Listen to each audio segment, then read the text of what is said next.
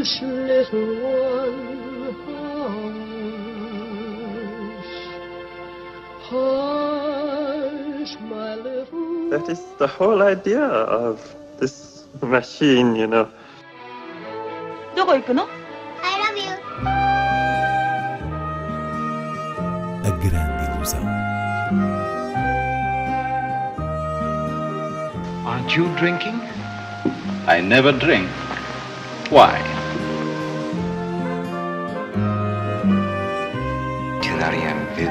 J'ai tout vu,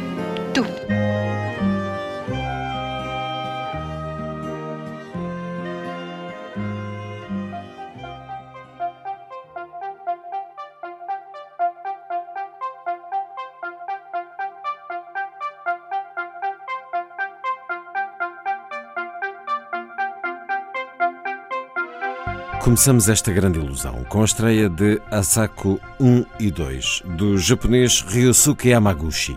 Inês Lourenço, qual é a narrativa deste drama urbano que é rodado entre Osaka e Tóquio? Asako 1 e 2 é a história da jovem do título, residente em Osaka, que se apaixona perdidamente por um belo rapaz de natureza rebelde, Baku, que um dia desaparece sem deixar rasto. Este é o início do filme. Dois anos depois, ela está a viver em Tóquio e cruza-se com outro homem, Ryoei, que tem um rosto igual ao de Baku. É interpretado pelo mesmo ator, mas uma personalidade muito diferente, desde logo no sentido uh, de ser alguém responsável, atinado, com um emprego. E Asako apesar de hesitar bastante, acaba por se deixar envolver numa relação com ele até o dia em que Baku aparece de novo em cena como uma figura disruptiva dentro da estabilidade emocional. Até por estas variações dramáticas, Azak 1 e 2 é hum, um filme que funciona como uma íntima sinfonia urbana, num tom mais modesto do que a anterior obra-prima de Ryuzo Kamaguchi, Happy Hour, Hora Feliz, mas que à semelhança dessa, se concentra no movimento interior uh, das personagens, combinando-o com as forças místicas do acaso, como por exemplo o terremoto que atingiu o Japão em 2011 e que aqui marca o instante da revelação afetiva, amorosa entre Asako e Ryoei. De resto, tudo é conduzido pela elegância da Câmara de Amaguchi, que explora este tema do duplo com grande subtileza e precisão, sempre fiel a uma consciência de encanto cotidiano invadido por rupturas misteriosas. É realmente fascinante e Amaguchi uma autêntica nova voz no cinema japonês que merece toda a nossa atenção. 良平のこと好きやで どうしたらいいかわからんぐらい好きになってしまった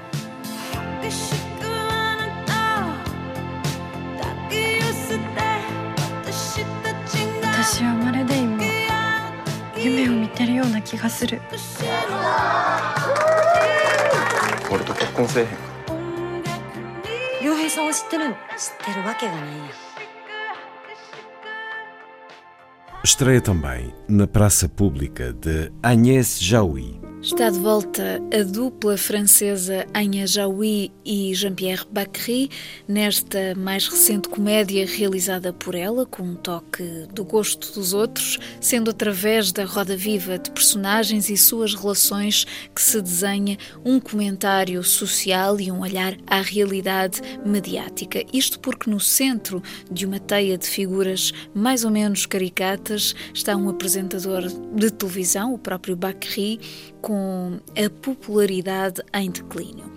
Tudo se passa numa festa organizada pela produtora desse apresentador, na sua casa de campo nos arredores de Paris, ela que é irmã da ex-mulher dele, Jaui, que se junta à festa imbuída de um idealismo muito contrastante da hipocrisia moderna desse universo televisivo. E o que é interessante observar neste quadro enérgico de uma circunstância de horas, com diversas personagens, é precisamente o modo como Jaui elabora um retrato em coro da desarmonia do discurso contemporâneo, ao mesmo tempo que partilha um desencanto geracional. Parece-me que este, na praça pública, surge com uma certa palidez ao lado de outros filmes seus, há alguma falta de inspiração e frescura, mas não deixa de ser um estimável breviário da sociedade, não apenas francesa. Vamos agora a outras sugestões de cinema, com festivais e sessões fora do circuito comercial. Já nesta quinta-feira arranca o DOC Lisboa com o filme Longa Noite do galego Eloy Enciso, uma viagem em jeito de reflexão sobre a sociedade espanhola pós-guerra civil. O festival estende-se até o dia 27 entre Culturgesto, Cinema São Jorge, Cinemateca e Cinema Ideal e o encerramento é marcado por Tecnoboss de João Nicolau com Miguel Lobo Antunes. Portanto, duas ficções a emoldurar uma programação consagrada ao cinema documental, mas com fronteiras abertas.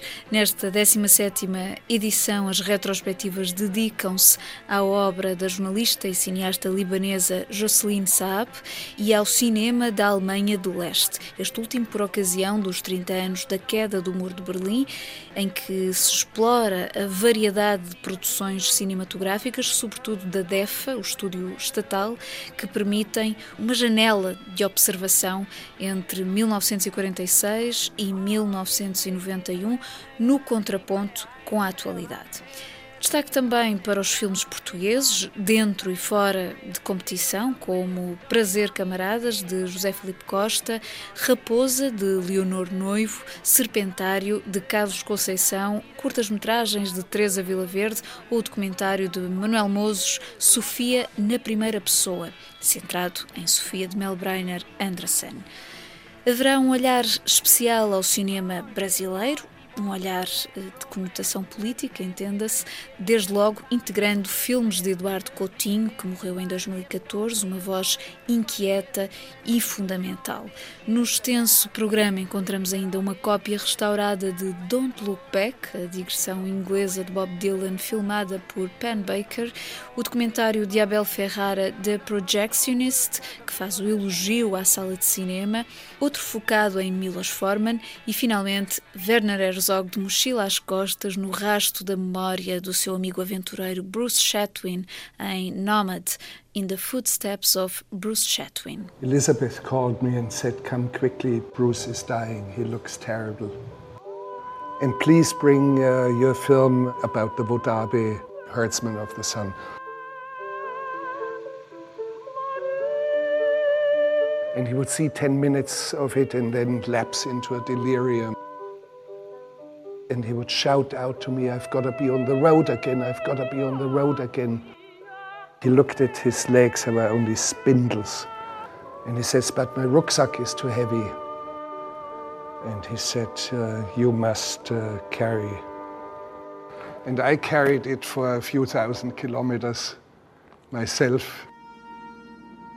Esta semana foram também anunciados os primeiros destaques da próxima edição do Lisbon and Sintra Film Festival, que acontece de 15 a 24 de novembro. Este ano, a secção de homenagens e retrospectivas concentra os nomes do alemão Christian Petzold, a italiana Alice Horvacher, o romeno Cornélio Porumboio, o francês Damien Manivel e os portugueses Rita Azevedo Gomes e José Miguel Ribeiro.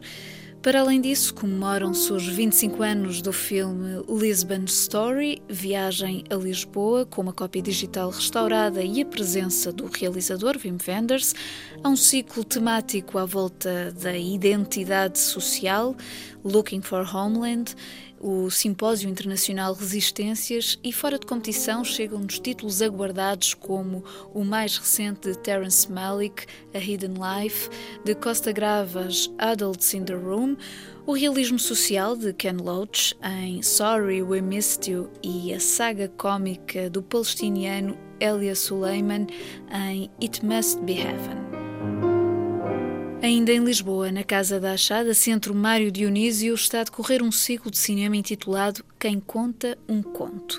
Sessões todas as segundas-feiras até dezembro e a próxima será Os Contos de Canterbury, de Pier Paolo Pasolini. Segue-se uma obra-prima de Clint Eastwood, Million Dollar Baby, o Noites Brancas de Visconti, adaptado do belíssimo conto homónimo de Dostoiévski, ou mais para dezembro, entre outros títulos fortes, O Prazer, de Max Ophuls, a partir de Guy de Maupassant.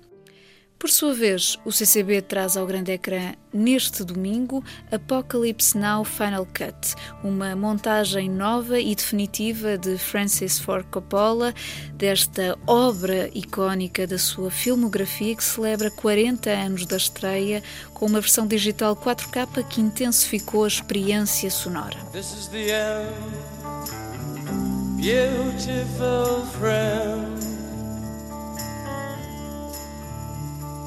This is the end, my only friend, the end of our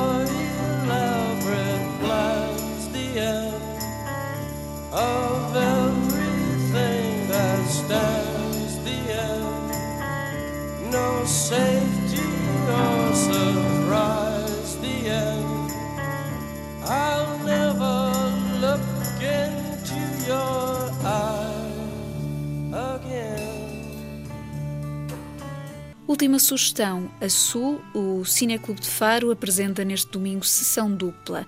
Da parte da manhã, para os mais novos, a animação Marnie e os Amigos, a aventura de um bando de animais, e da parte da tarde, uma obra de culto dos anos 60, Easy Rider, com a dupla de motociclistas Peter Fonda e Dennis Hopper à procura de um retrato da América estrada fora. Este que foi um dos mais simbólicos papéis da carreira de Fonda, que morreu no passado mês de agosto. Na próxima terça-feira, dia 23, o Cineclube dá a ver ainda La Chinoise de Jean-Luc Godard, outro título refrescante dessa década de 60.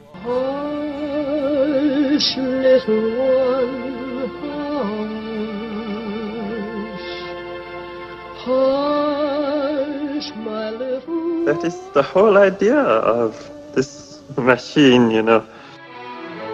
どこ行くの I love you. A grande ilusão. Aren't you drinking? I never drink. Why? Tu n'as rien vu à Hiroshima. J'ai tout vu, tout.